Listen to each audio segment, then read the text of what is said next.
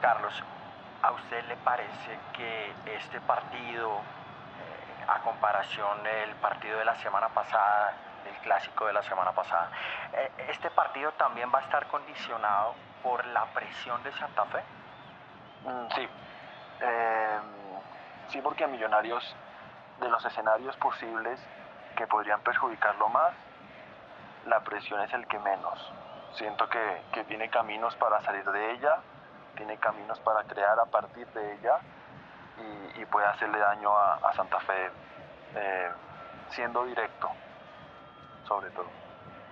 O sea, eh, el escenario que más le favorecería a Millonarios sería precisamente el de una presión a pesar de los primeros 15 minutos que vimos en el clásico pasado. Sí, estamos partiendo de que son dos equipos con, con bastantes errores que no están en su mejor momento, entonces digamos que ningún escenario es 100% favorable para ninguno o 100% desfavorable, porque pues también tienen virtudes. El punto al que voy es que mm, si Santa Fe pudiese replegar, tal vez expondría más los defectos que tiene ahora mismo Millonarios. Ah, bueno, esos defectos son básicamente, eh, qué sé yo, falta de profundidad, cierta rigidez, ¿no? Tal vez elabora en demasía, ¿no? Va por ahí. Falta de riesgo, sí, falta de riesgo algo que le sobra a Santa Fe.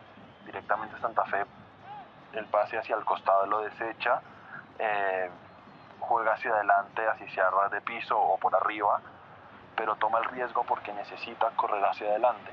Millonarios eso no, digamos, em, si Santa Fe lo obligase a, a, elaborar, prefiere tocar hacia el costado, tocar hacia atrás, y, y es la espesura de la que usted habla, pero, pero a Santa Fe le convendría más hacer que Millonarios necesite elaborar más con la pelota, tomar mejores decisiones para abrir espacios, para, para no perder la pelota. Yo ahí podría estar de acuerdo en que efectivamente esperando a Millonarios, eh, Santa Fe va a obligar a, a, que Millonarios elabore y, se sienta más incómodo por todo lo que usted dice, ¿no?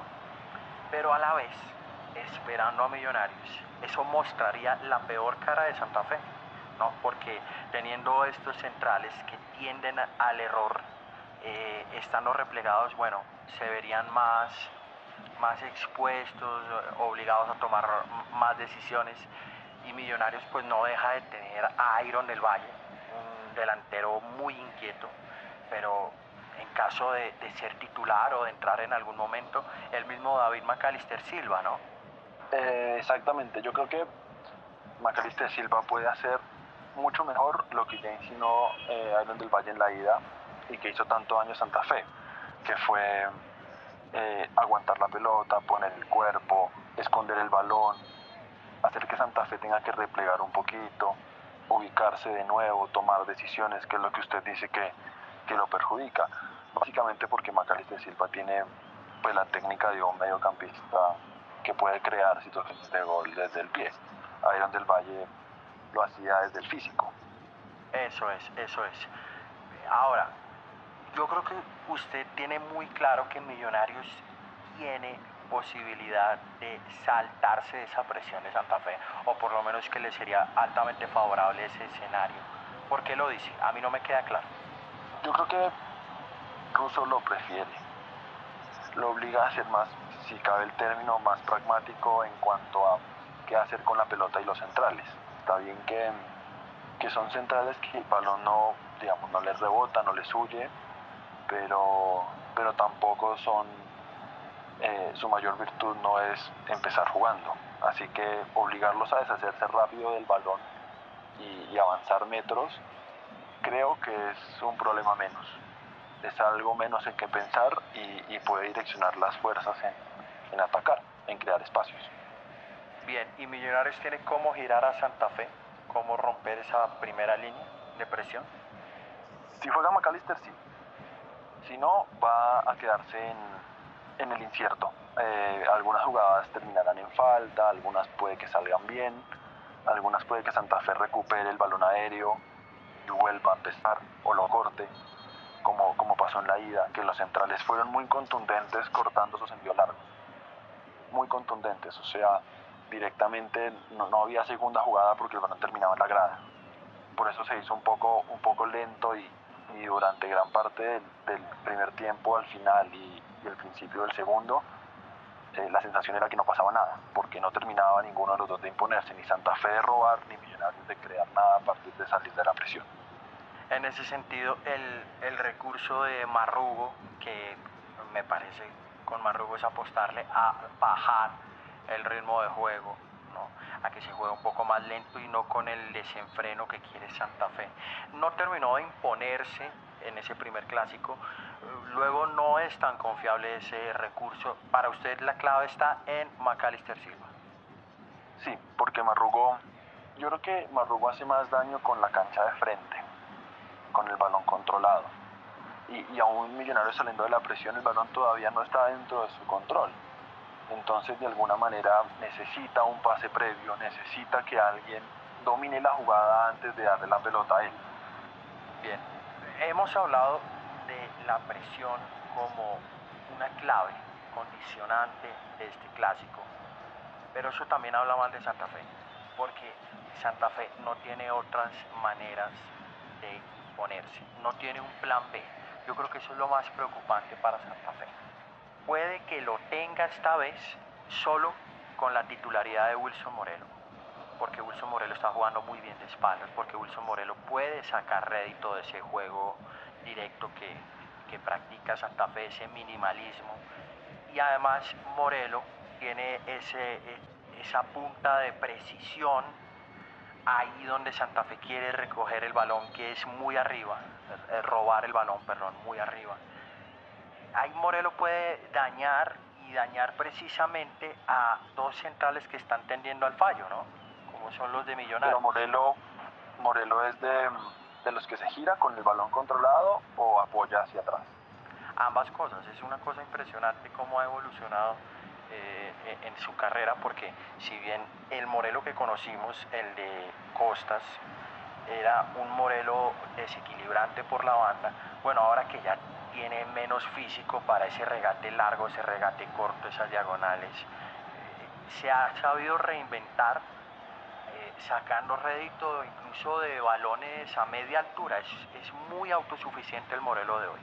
Mm, yo creo que algo que le puede jugar a favor es ese nerviosismo con el que siempre juega la saga de Millonarios, sobre todo cada Eh, juega muy al límite, eh, intenta siempre meter el pie, anticipar, ganar de arriba el duelo y si se encuentra con un jugador que es capaz de aguantar el balón, poner el cuerpo, es, es fácil sacarle una falta cada vez. Y, creo que Morelo por ahí puede empezar a crear situaciones de gol que, para la pegada de Santa Fe en, tiro libre, bueno, ya lo vimos en, la, en el cross anterior, pues sacó mucho, muchísimo, muchísimo rédito de eso es, le va a venir bien a Morelo que le metan la pierna, como usted dice, cada vez lo hace. A Morelo le cae de lujo que le sobre metan la pierna. Claro, sobre todo si, si gana el primer duelo, cada vez empieza a ponerse nervioso. O sea, él va a necesitar imponerse todo el tiempo y a medida de que vaya viendo que no puede, va a estar más proclive a, a meter el pie. Eso es, eso es. Vamos a ver entonces si Sanguinetti aprovecha este juego de espalda que hablamos de Morelo por ahí para activar a, otros como la llegada de Baldomero Perlaza, la zurra de Seijas, el empeine de Guastavino. Vamos a ver si este Santa Fe de pronto se atreve a más cosas, porque este Santa Fe no, no está elaborando mucho antes de la presión. Este Santa Fe no juega para presionar, sino que presiona para jugar. Entonces vamos a ver si encuentra ese, ese segundo camino otros recursos para otros escenarios a los que seguramente Millonarios lo obligarán. ¿Y usted cree que Santa Fe tiene, digamos, Santa Fe busca mucho romper la línea con el, con el envío directo? A partir de ahí puede crear situaciones de gol o de qué depende, digamos, que el balón pase la, la línea defensiva o la línea del medio campo rival no necesariamente se convierte en situación de gol. ¿Qué puede hacer Santa Fe para que ese balón efectivamente se convierta en peligroso. Si ese balón es para activar la presión, o sea, el receptor de ese balón, como lo vimos en el primer partido, eh, su, objetivo no es continuar, sino ensuciar el rechazo de los centrales de Millonarios, Bueno, ahí Santa Fe va a apostarle a lo de siempre y es empezar a defender muy arriba. Pero si este Santa Fe le va a apostar a eh, verdaderamente iniciar una jugada desde el mismo envío, que Morelos por ahí active, bueno, por ahí Santa Fe puede que sea un poco más, tenga un mayor protagonismo. Pero es que eso es lo que más le ha costado a este Santa Fe, llevar las riendas del juego, encontrarse con la pelota. ¿no? Lo de la presión, que está muy bonito, pues eh, también es una señal de auxilio en este Santa Fe, precisamente porque no tiene plan B. Pero, y en este encierro que propone Sanguinetti, ¿dónde queda el jugador con mejor pie que puede tener el 11 de Santa Fe mañana, que Seijas? Mm, eh, ¿Es un poco preso también de, de ese encierro o, puede ser una escapatoria para un momento definitivo? Esa es la gran duda. ¿Dónde va a estar Seijas eh, en este clásico? Seijas por afuera eh, tiene un valor defensivo, porque entiende muy bien cómo llevar al rival hacia la banda y esa presión de Santa Fe prospera en gran medida por él. ¿Qué pasa? Que en ataque, eh, Seijas por izquierda, bueno, se está limitando mucho la, la, la zurda correcta, interesante que tiene. Se limitaría mucho al centro cerrado, ¿no? Cuando esta zurda tiene mucho que aportar. Entonces, si Sanguinetti lo entiende así y usa a Morelo para activar a Seijas, Seijas tendría que jugar en el centro. Sería un Santa Fe muy propositivo. Es, es un poco una prueba.